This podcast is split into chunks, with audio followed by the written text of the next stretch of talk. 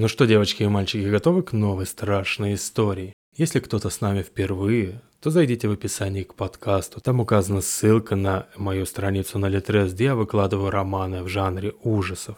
Проходите, скачивайте, читайте. Я уверен, что вам понравится, раз вы решили послушать страшные истории. Сегодняшний выпуск будет довольно-таки лайтовым. Он будет посвящен кусочку жизни одного человека с довольно необычной родословной. Сегодняшняя наша история называется «Моя семья». Все это началось еще в далеком детстве, о котором я помню что-то лет шести, как пошел в школу. И то так себе. Говорить я стал очень рано, ходить тоже, гораздо раньше, чем другие дети – Ребенком, со слов родителей, я был совсем не проблемным.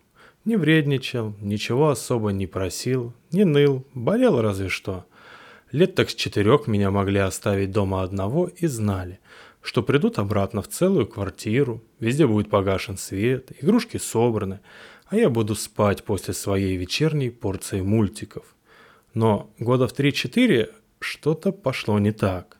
Сначала я стал рисовать все только черными карандашами. Потом стал играть с двумя воображаемыми друзьями.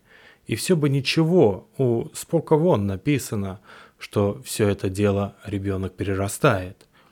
И все и правда было бы ничего, вот только одного из моих друзей, по словам матери, я называл кем-то вроде Азеля, а другого Азмот или Асмот. Вообще, об этом я узнал уже сильно позже – когда мне приснилось кое-что из детства, и я стал расспрашивать мать о своих ранних годах. Тогда мои молодые родители немного забеспокоились, но успокоили себя тем, что такое в норме для моего возраста. О том, что было потом, я узнал из обрывков разговоров родителей и некоторых родственников. В доме сначала стали пропадать предметы или лежали не на своем месте, дальше больше – Стали слышны всякие звуки по ночам, а потом и днем. Потом стали летать в стену предметы в комнате, где я был. Потом во всей квартире. Апофеозом стала моя кровать. Она загорелась сама по себе. Тут уже и мой отец, материалист, боевой офицер и человек абсолютно непрошибаемый, перепугался, и было решено вести меня к бабке. Помогло вроде бы, как оказалось, ненадолго. А потом был цирк. Вот это я помню абсолютно четко.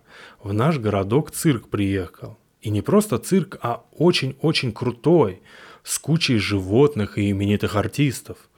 Тогда отец помог циркачам поставить их тент в городской черте в обмен на билеты для солдат. Он о них заботился сильно. И, конечно же, для семей и знакомых. Нам достались лучшие места прямо у манежа. Я был очень рад. Обычно ведь в цирк меня не водили, они не ездили к нам, да и жизнь в постсоветском пространстве в то время была не самой приятной, особенно в семье честного офицера и тогда еще неопытного бухгалтера. Так вот, этот вечер был крайне приятным поначалу. Сладкая вата, лошадки, циркачи в красивых костюмах, смешные и добрые клоуны. Цирк был очень хорош, Представление было просто чудесным, пока не пришел черед выводить на сцену слона. Так вот, это величественное животное вышло на сцену, поклонилось зрителям и начало свое с человеком выступление. А потом я увидел под куполом цирка одного из своих знакомых. Я увидел даже не силуэт, а дымку, но точно знал, что это они, хотя они уже давно не приходили – они что-то сказали, и в цирке отрубился свет. Слону это не понравилось совершенно, и он стал активно показывать свое несогласие, вставал на дыбы, ревел.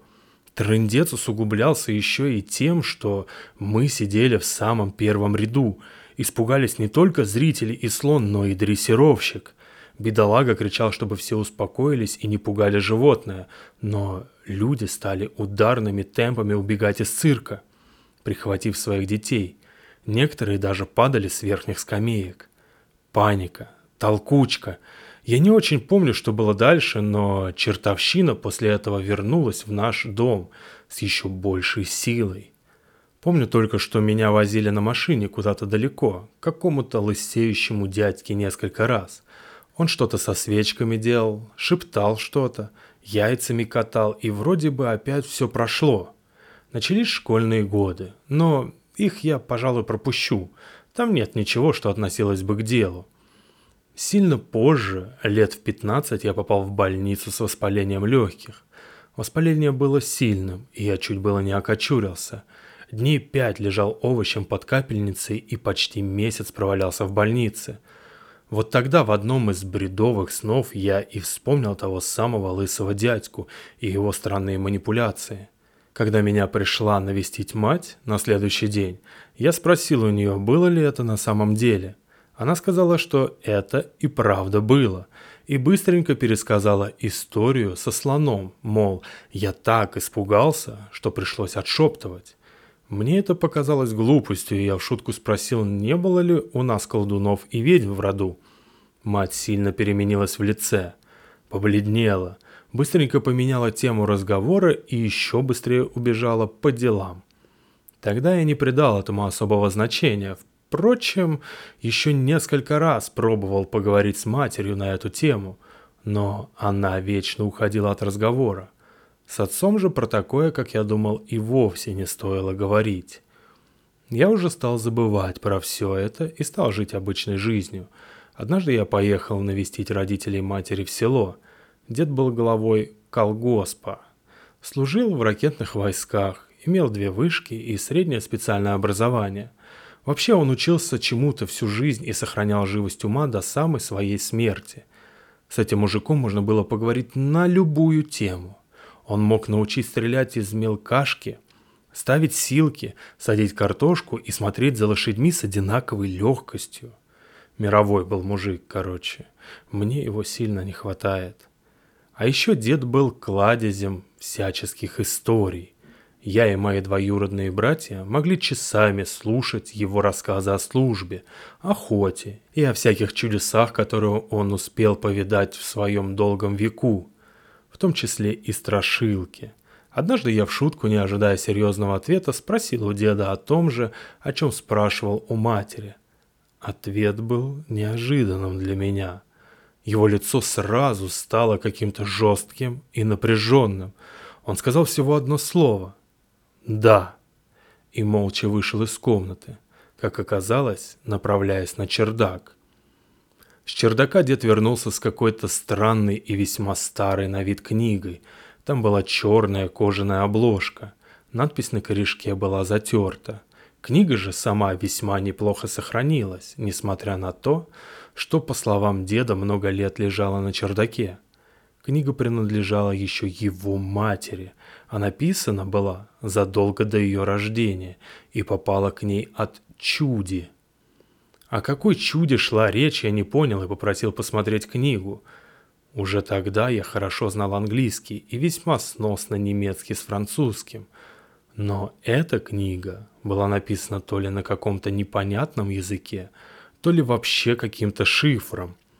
Сейчас, когда я имел дело с тем же японским, я бы сказал, что эти знаки были похожи то ли на иероглифику, то ли на некоторые значки каны, точнее не вспомню уже.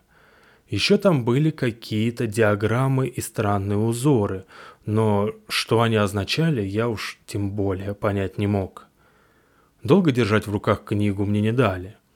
В комнату зашла бабушка, прикрикнула на деда, чтобы тот не морочил мне голову, забрала книгу и быстро куда-то ушла. Дед приуныл и дальше отвечал не очень охотно.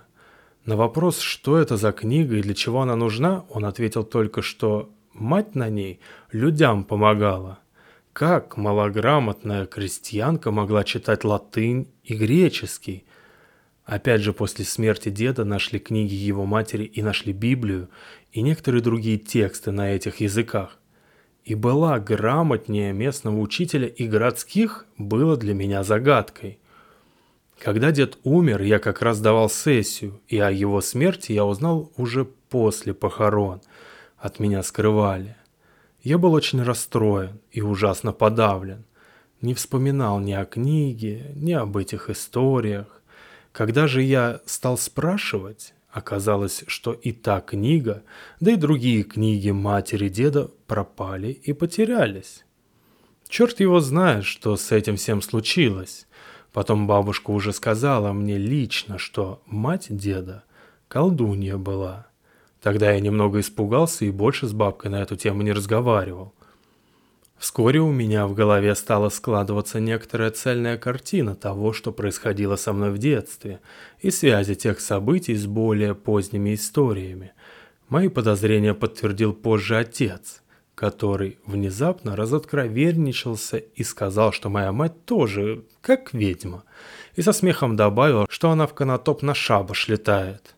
Мы все посмеялись, но позже из разговора с отцом я понял, что и с матерью не все чисто – Ей, правда, достаточно сильно везло в бизнесе и в работе. С ней приключались некоторые странности. Когда мы заговорили об этом, я тоже стал вспоминать и подмечать некоторые вещи. Например, она никогда не носила часов. А когда все же надевала, то они останавливались или ломались. Вплоть до того, что мои электронные Casio, после того, как она их взяла на пару часов, стали ходить так, будто в сутках 50 часов, а потом и вовсе сломались напрочь. Еще помню дурацкую передачу вроде «Битвы экстрасенсов». Там был конкурс в конце «Узнайте, мол, экстрасенсорным способом и нарисуйте у себя на листке картинки, которые изображены у нас на карточках». Мать ради смеха сходила за листком и ручкой и нарисовала что-то. На следующей неделе, когда раскрыли, что было на карточке, я вообще остолбенел. Вы ведь уже догадались, что там было изображено. Те самые изображения – Впрочем, лично для меня вся эта паранормальная галиматья скоро забылась. Я был весьма занят подготовкой к поступлению, работами на МАН, олимпиадами, юными пожарниками и прочими заботами обычного школьника. Собственно, меня это не трогало достаточно долго. Поступление в лучший вуз нашей страны, сомнительное достижение на самом деле, было пределом моих мечтаний, и я старался, как мог. Получилось. Учеба была не слишком легкая с первых дней. Я переехал в столицу из маленького городка, жил в общежитии. Словом, оставалось не слишком много времени и сил на рефлексию и самокомпанию. На этом пока закончу. Как-нибудь позже постараюсь оформить в отдельную историю все то, что происходило лично со мной в дальнейшем. Конец. Спасибо, что дослушали до конца. Советуйте подкаст друзьям, подписывайтесь и до новых и удивительных встреч. Пока-пока.